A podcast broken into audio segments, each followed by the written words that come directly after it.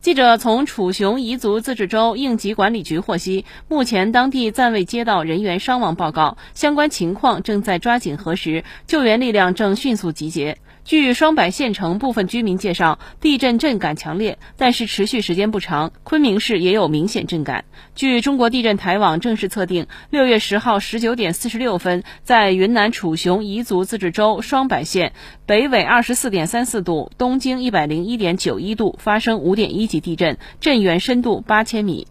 新华社记者庞峰伟云南昆明报道。